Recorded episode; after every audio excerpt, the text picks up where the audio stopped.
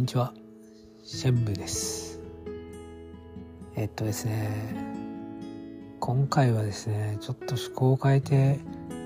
無理をすると本当に良くないよというお話をちょっと、ポケモン体制エンジョイ勢の僕から話していきたいなと思っています。あの、はじめにですね、今の僕の立場ってっていうのをちょっと一応明確にしておきたいと思います。あの僕は、まあ、以前はそのいわゆる社会人というカテゴリーに属するものだったんですけどももうそうですね1日12時間労働とか土日土曜日出勤とか、まあ、そんなことしてた時もあったんですけどもう今はですね本当にえー、単純にもうそんな元気なエネルギーとかもあんまりないですし、まあ、ご飯もあんまり、まあ、美味しく感じないですしなんならお風呂入るのもめんどくさいなっていう、まあ、ちょっとうつ気味なんですけど、まあ、僕の場合は厳密にはうつではなくて、まあ、発達障害っていう形のカテゴリーにはなってくるんですけど、まあ、いずれにせよちょっとまあいろいろなことがありまして今はちょっと一線を退いている形にはなっています。それであのまあ昔のようにもう元気ではない自分がいて、えー、無理も全くできない自分がいるんですよね。でそうなって振り返ってみると何ですかねもっと自分をいたわってあげればよかったなっていう気持ちがちょっと出てきていますかね。まあもちろん世の中っていうのはすごく複雑なので、まあ例えば何かあったとしても、それが全部自分のせいかって言われるともう絶対そんなことなくてむしろ自分の影響力なんて本当に非常に小さいので、まあ、それ以外の影響の可能性の方がはるかに大きいというかまあそれでしかないんですけどないんですけど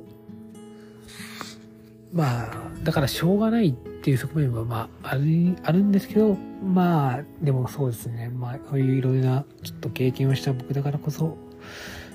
まあまだその元気に過ごしてるよっていう人に言いたいんですけど本当にあの結構人の心って簡単にこ意外と壊れちゃうのでなんか自分で違和感を感じてあやばなんかなんか苦しいなとか思ったらもうそれは心が風邪をひき始めてる証拠なんで、まあ、それはちょっと気をつけた方がいいのかなって気がしますね。あの、だから早めの、早めのうちになんか、あの、なんですかね、軽視せずに、まあ、そうですね、精神科医に行ってもいいし、まあ相談できる人がいるんだったら相談した方がいいと思います。まあ僕の場合はそういう人が周りにほとんどいなかったので、まあ難しい状況ではあったんですけど。あ、まあこれ、まあ、あの、ポケモン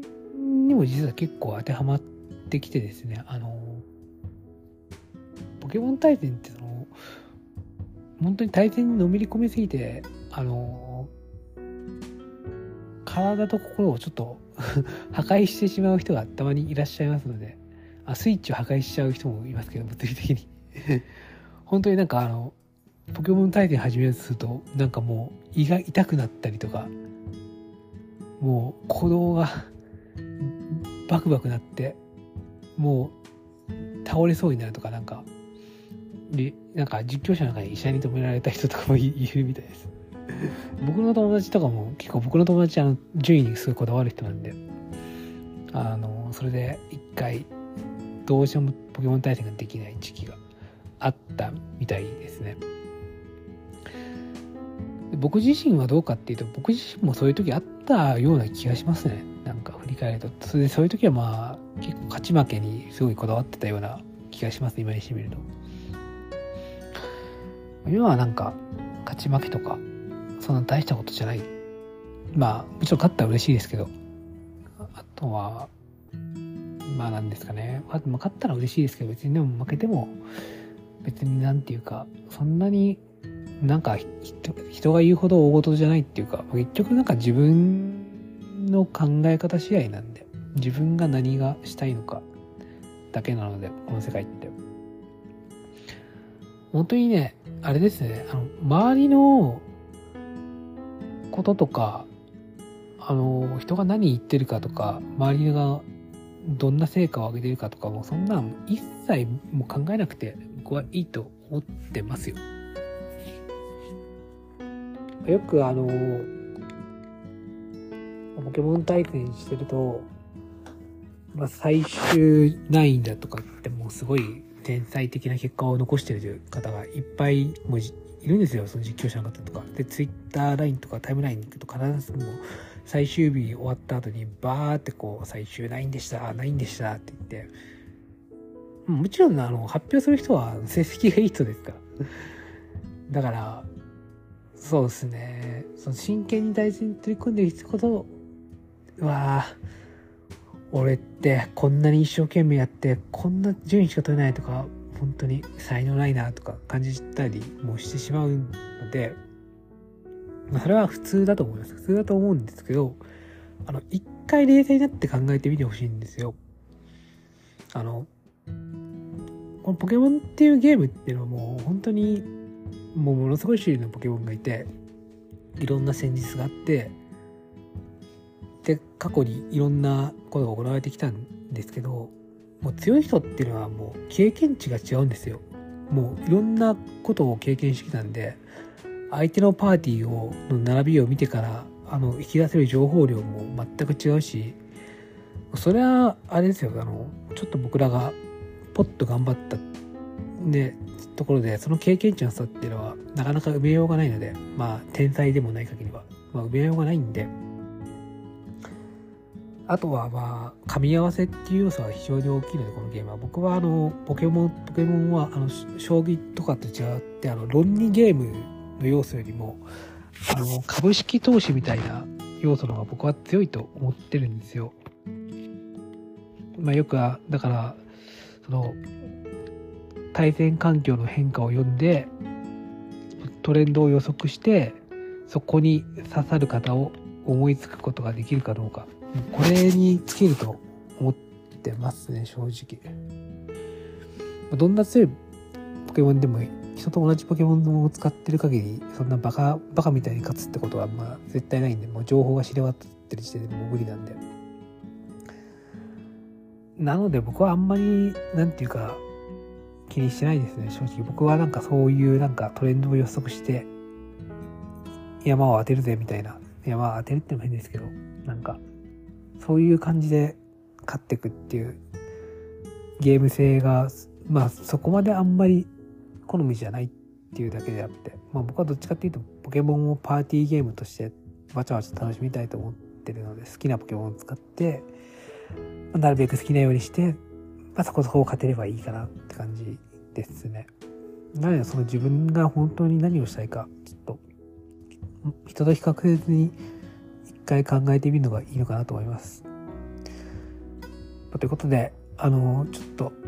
まとめに戻るんですけど本当に無理はしない方がいいと思います。あの人ってのは回そうですね。心が壊れてしまうともうちょっと戻らない生物なので。あと現代社会は本当にストレスしかないので。はい。もう今のそのまあ僕らの世代っていうのはあれですけどまあそうですね、まあ、平成以降の世代の子供たちっていうのはもう本当に基本的に親がない状態で育ってきてるので現実としては、まあ、共共働きがスタンダードになってしまったので、まあ、だからそういう環境の中で育っていくとどうしても人間ってあの自分の価値を見出すのとかあの、まあ、難しいですし当然ストレス耐性も低くなってしまうのかなって僕は感じてますね。でもう大体の時間を学校とかで過ごして家帰ったらもう親はテレビ見てるわけなんでもう学校とテレビだらけなんですよね。でそういうのってやっぱりそのいろんな価値観を無意識に押し付けてくるものなんで大体その何ですかね。まあ成績が有能な人間が有能ないわゆるその有能である人間こそが価値があるみたいな。もうそして絶えず他者と比較させるようなその社会なのでそれは。だから僕らはそういうのに無意識のうちに育ってきてしまってるのでだからそれをポケモン対戦にまあ持ち込みたい人は持ち込んでなんかバリバリ競ってやるのが好きだよって人はややればいい僕はいいと思ってますいいと思ってますけどあの一回その一回考えてみてほしいんですよ。本当に自分が望んでることなのかっていう。あの気をつけないとすぐにそのいつもの感じであの順位を上げていくゲームをやるのが当たり前だって一見思い込んでる自分とかがいるのででもそっちの方に流れやすいですし基本的に。実況者の人もやっぱ順位を売りにしてあのじあのチャンネルを運営してる人がまあ多いのでまあ今でも今はいろんなタイプの人がいるんですけどまあとにかくその一回それを考えてみてほしいなと思います。本当に自分がやりたいこと楽しみたいことは何なのか。まあ僕はその結果カジュアルバトルしかやらなくていいっていうか、まあ、それがその方が楽しいってことに気づいたんでそうしています。はい。えー、ちょっとお話がつらつらと長くなってしまったんですけど、えー、話しては、えー、シェンムーでした、えー、長い長いお話を聞いてくださり本当にありがとうございました、えー、皆さんのポケモンライフがより素晴らしいことに素晴らしいものになることを僕はいつも日々祈っています。それでは失礼します。お疲れ様でした。